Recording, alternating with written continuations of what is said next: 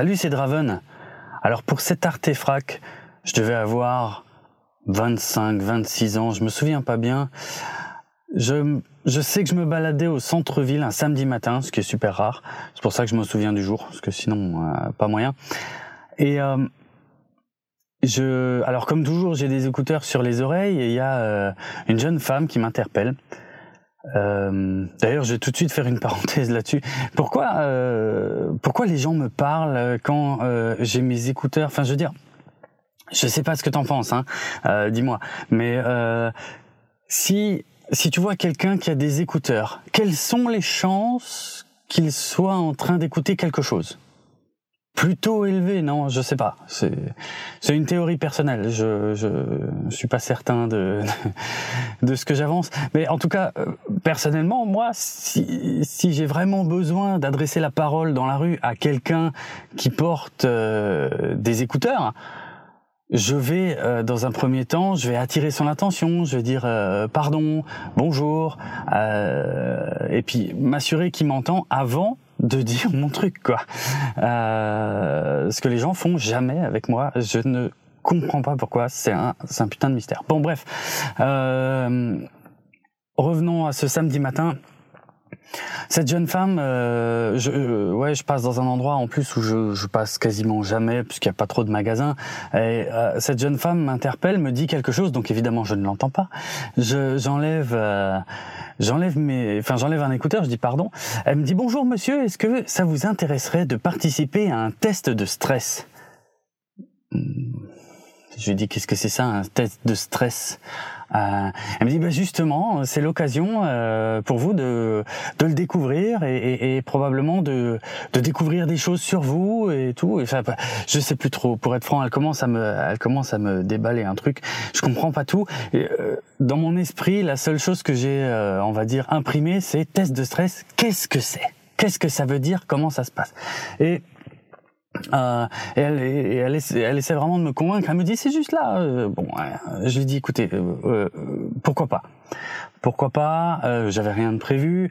et je lui ai dit franchement, c'est surtout parce que je parce que j'ai envie de savoir qu'est-ce que c'est qu'un test de stress. Je, parce que là, je visualise pas trop. Donc elle est toute contente. On rentre en fait dans un c'est euh, c'est un comment c'est un, un, espèce de sous-sol semi enterré donc euh, par rapport à la devanture de la maison. Bref euh, je rentre dans une grande salle euh, enfin une grande salle euh, plutôt une ouais non une salle de taille moyenne. Il y a euh, il y a cinq ou six personnes qui sont là euh, attablées euh, certaines en binôme. Euh, et il y a il y a une lumière relativement tamisée. Et bon ok. Rien de rien de spécial jusque là elle m'emmène jusqu'à une table et elle elle me présente une une autre une autre jeune femme. Elle me dit bah voilà je je vous laisse avec machin voilà euh, bon bon test je sais pas je sais pas si elle a dit ça en vrai hein, je me souviens pas mais euh, quelque chose dans quelque chose dans ce goût-là. Puis puis elle repart. Alors déjà le, premier premier sentiment le premier truc je me dis ah je me suis un peu avoir euh, c'était euh, c'était pas avec elle. Bon bref. Euh, c'est pas grave. Je m'assois, donc en fait c'est une petite table euh, carrée, je crois. Euh, je m'assois en face de, de, de, cette autre jeune femme et euh, elle me tend tout de suite euh, deux cylindres euh, métalliques euh, creux. Euh, assez assez gros hein, assez large je dirais comme comme des rouleaux à pâtisserie quoi. Euh, mais creux donc très très léger. Et moins long peut-être que des que des rouleaux à pâtisserie. Mais voilà. Elle me dit voilà, vous en tenez un dans chaque main. Je dis ok et euh, elle, et en fait, chaque cylindre est relié par un petit fil électrique à une, une petite machine, une petite boîte assez simple.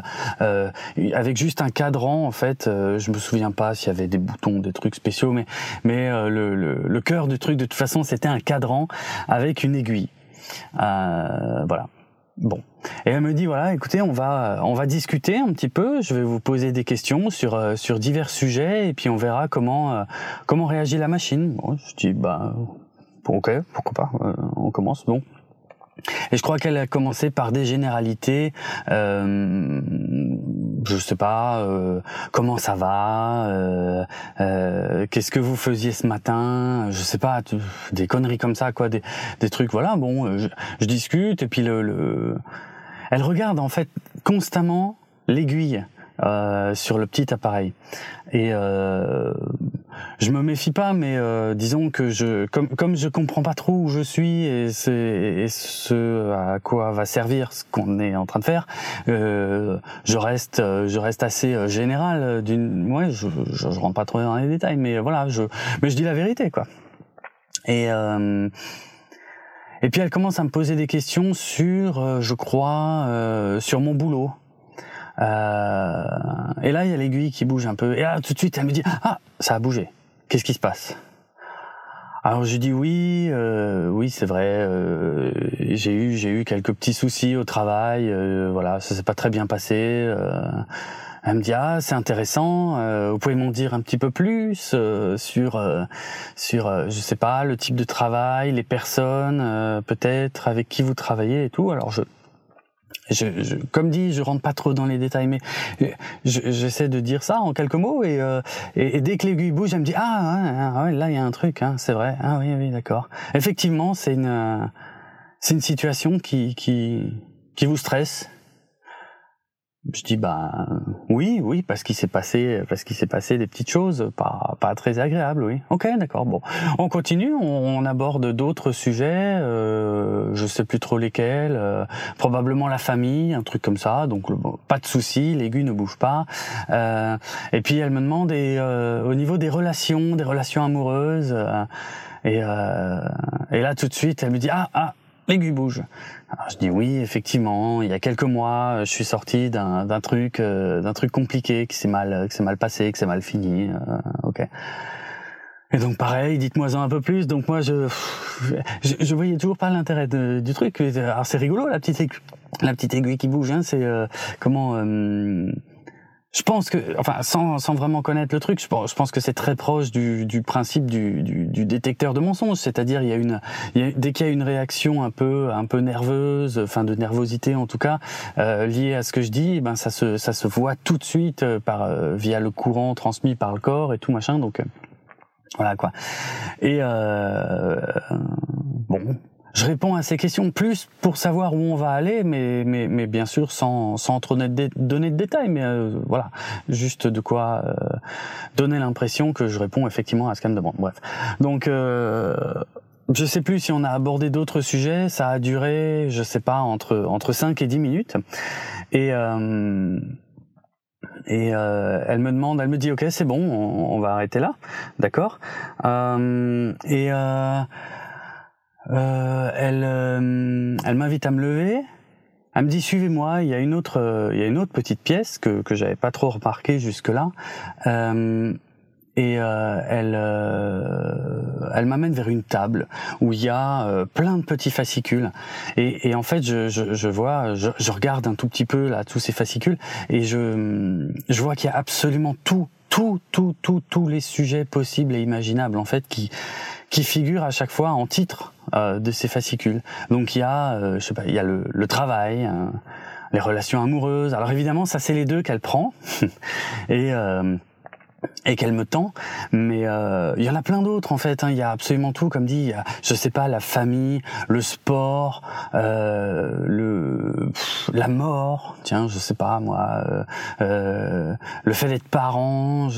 Est-ce que c'est comme dit, il y a, y a à peu près tout, tout, tout, tout ce que tu peux imaginer, tu vois, de, de courant. Et donc elle me tend ces deux trucs et elle me dit voilà, en fait, ce sont des petits guides euh, qui euh, qui peuvent vous permettre en fait de de de, de trouver euh, de trouver un peu plus de de, de paix ou de enfin voilà, ce sont des petites des petites astuces, des techniques, des, des choses qui qui peuvent qui peuvent vous aider en tout cas à, à à diminuer votre stress.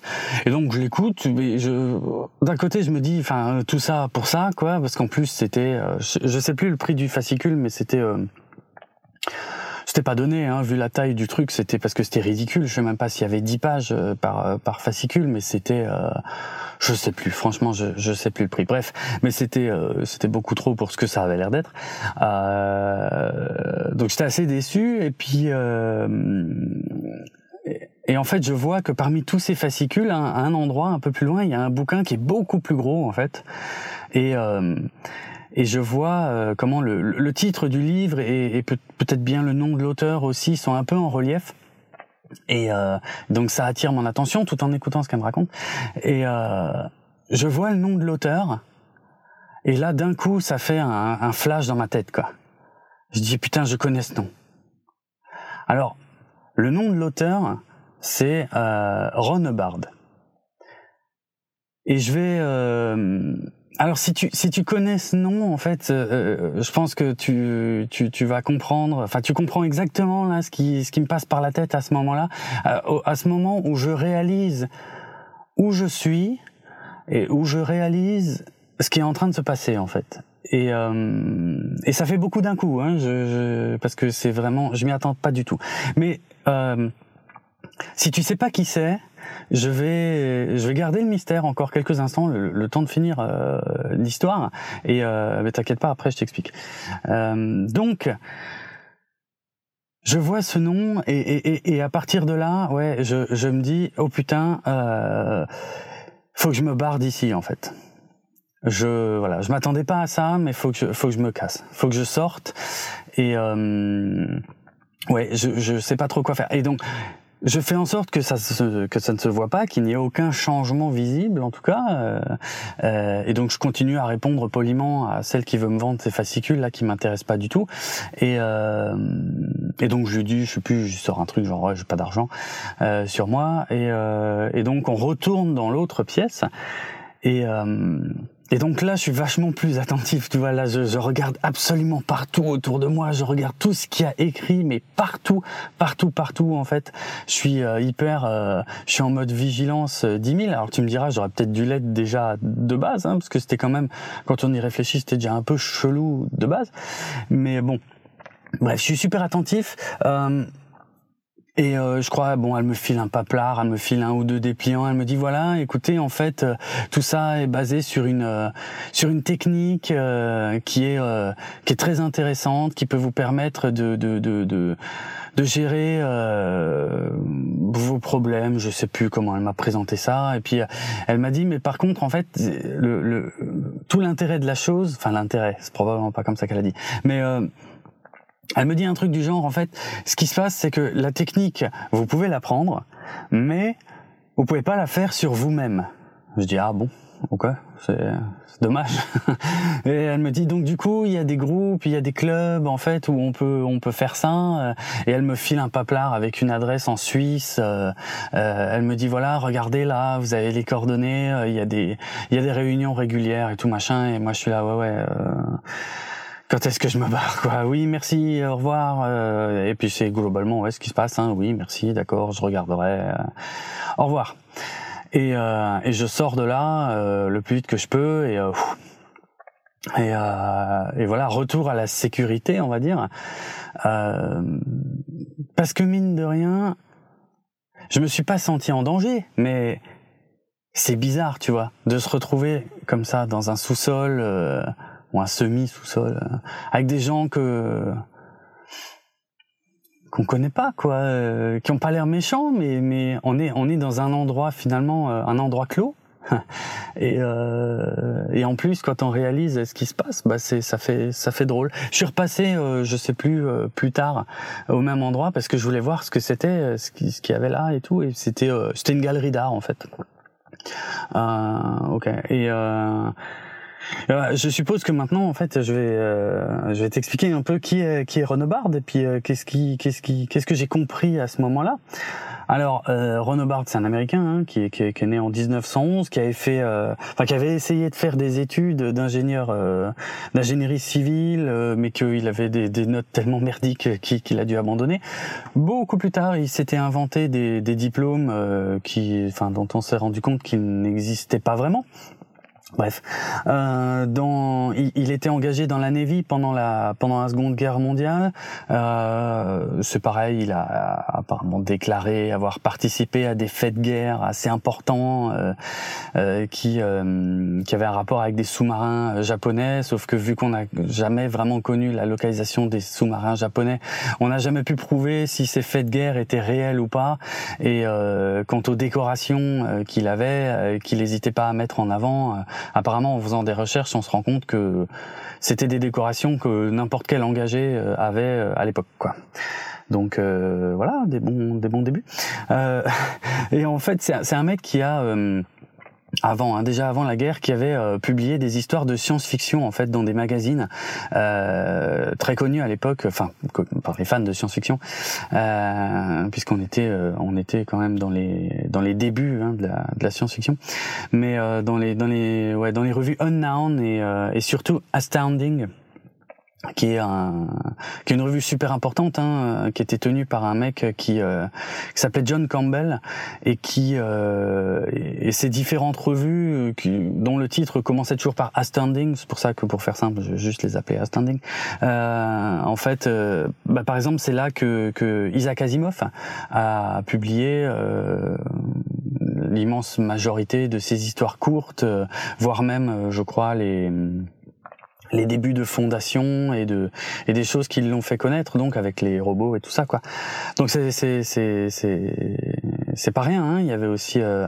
Heinlein qui publiait là-dedans donc c'est c'est euh, c'est des gros trucs. Et lui alors Hubbard en fait lui euh, il écrivait un peu de tout hein. Il écrivait aussi bien des, des, des trucs de cowboy que des trucs d'aventure des trucs d'espion des de la romance euh, de la science-fiction. Et la science-fiction donc ça atterrissait chez chez Standing et c'est il a bien sûr arrêté pendant la guerre euh, et, euh, et il s'y est remis un peu donc euh, après la guerre. Mais euh, il a été, je crois qu'il a été blessé euh, et euh, il. alors rassure-toi, je vais te faire la version super courte hein, de l'histoire.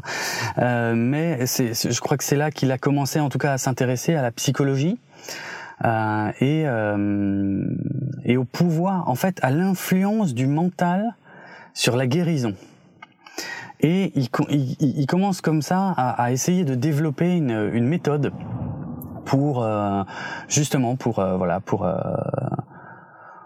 ouais, pour aller plus loin dans ce sens, pour développer ça, pour, pour développer la, la guérison de, de, un peu tout et n'importe quoi, hein, mais via via le mental. Et euh, donc là, on est on est à la fin des années 40. Il, il développe ça.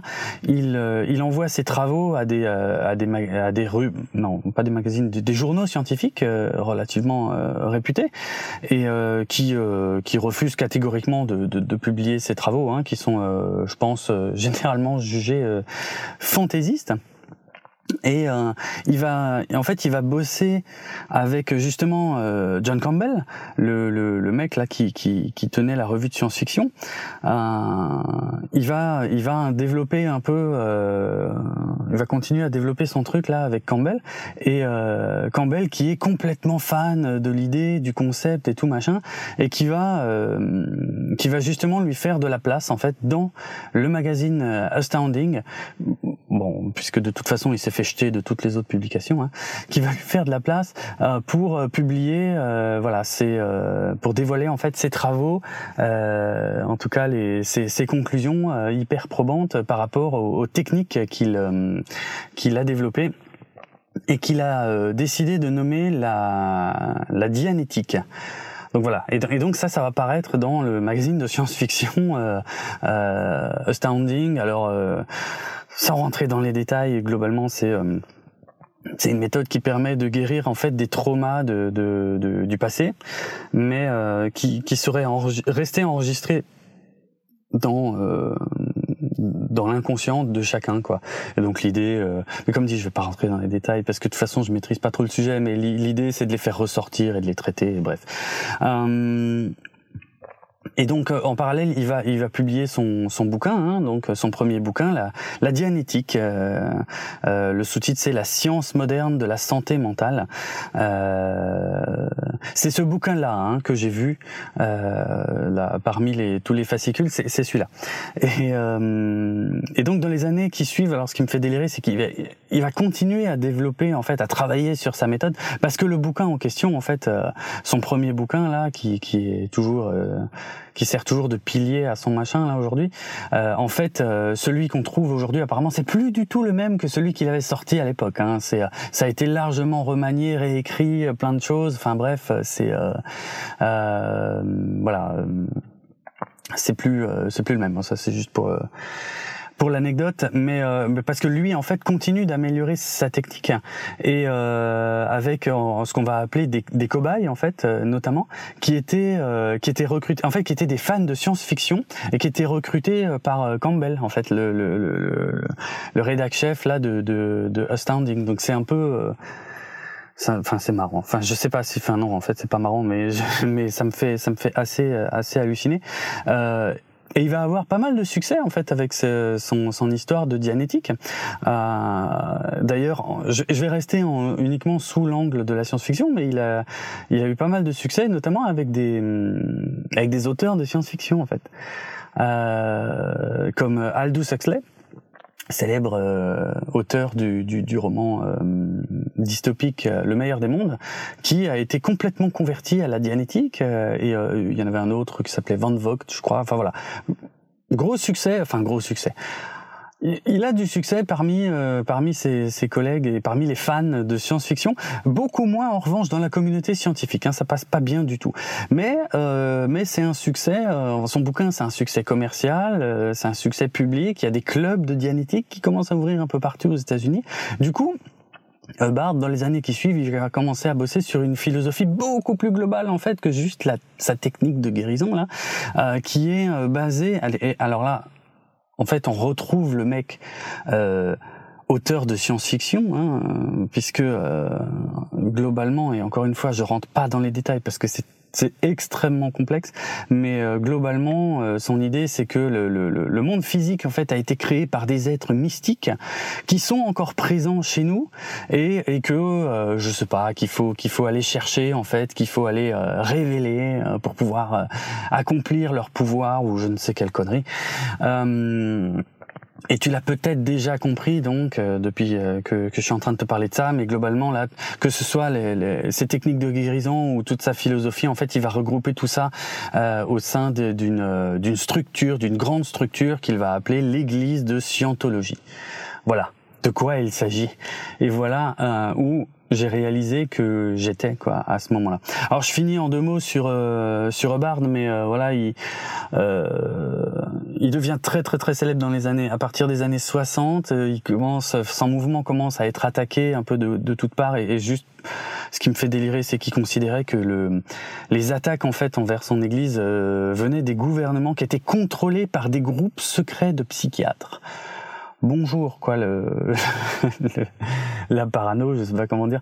Bref les psychiatres qui étaient ses grands ennemis hein, en fait parce que globalement c'est justement parce qu'il n'était pas satisfait de la psychiatrie moderne qu'il a développé sa propre technique qui ne reposait sur rien, hein aucun fondement scientifique lequel que ce soit. Mais bon, bref, super bizarre. Il est mort, euh, il est mort dans les années 80, à une époque où il avait d'ailleurs, euh, là, comme dit, il y aurait de quoi faire plein d'émissions de je sais pas combien d'heures hein, pour tout raconter parce que c'est une histoire assez dingue euh, de poursuites de judiciaires, de plein de trucs, bref.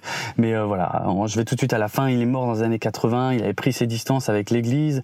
Euh, il, euh, il réécrivait d'ailleurs un peu de science-fiction et notamment euh, un bouquin, un énorme pavé nommé Terre champ de bataille. Euh, dont tu as peut-être déjà entendu parler. Alors en France, il a été euh, adapté sous forme de trois bouquins, euh, tellement le truc de base était énorme. Mais c'est pas le truc le plus marquant, c'est surtout que Terre champ de bataille, ça a été adapté en film de science-fiction en 2000 par par John Travolta. Donc John Travolta, grand adepte de l'Église de, de Scientologie, et, et, rien que l'histoire. Alors le film en lui-même, c'est déjà une merveille absolue. Hein. C'est probablement l'un des plus grands nanars de science-fiction de tous les les temps. À voir absolument, mais euh, entre amis, hein, parce que je pense que tout seul, c'est juste consternant. Mais mais euh, et puis l'histoire du film, c'est un truc complètement dingue aussi. Il y a des il y a des théories complètement folles euh, qui veulent que euh, que le film contienne euh, des messages subliminaux pour te convertir à la scientologie. Enfin, l'histoire du, du film est presque aussi dingue que que que que, l'histoire de de, l'Église elle-même. Mais bref, tout ça pour dire que voilà. Euh, j'ai beaucoup réfléchi à ce qui s'était passé ce matin-là et, je j'ai réalisé que, enfin voilà, j'ai réalisé que les méthodes euh, je sais pas comment dire, d'endoctrinement de, de, cette Église était quand même sacrément révoltante. Euh, C'est-à-dire qu'on te fait, euh, en fait, le, le, mot scientologie n'est écrit nulle part. Alors c'est un truc auquel j'ai beaucoup pensé après, euh, où je me suis dit, putain, j'aurais dû leur dire quoi. Une fois que j'avais compris, j'aurais dû leur dire, mais pourquoi vous dites pas que qu'en fait c'est la scientologie et tout machin? Mais encore une fois, quand t'es dans ce truc là, tu tu sais pas vraiment où t'es. Finalement, tu connais personne c'est un peu bizarre. Tu, enfin, voilà, le réflexe, c'est juste de se dire, pourvu que je me casse d'ici, quoi. C'est, c'est clair qu'après, c'est que après qu'on se dit, putain, pourquoi j'ai pas dit ci, j'ai pas dit ça, mais, euh, je trouve ça assez révoltant, en fait, ce qu'ils font, quoi. Ils te, ils te font parler, ils te posent des questions, ils ont des trucs préétablis, et en fait, ils vont, ils vont mettre le doigt, littéralement, là où ça fait mal, en fait, pour, euh, pour profiter de ta faiblesse, quoi. Je sais pas comment dire autrement ça m'a ça m'a toujours fait halluciner et euh, et voilà je je voilà c'est c'est c'est un souvenir assez particulier. Ah, ben, je vais arrêter là. Bon, bah, écoute, je te laisse. Euh, de toute façon, tu connais le, le, le, foutoir habituel, les étoiles, iTunes, euh, Facebook, Twitter, et euh, de toute façon, ce sera mieux la prochaine fois. Allez, ciao.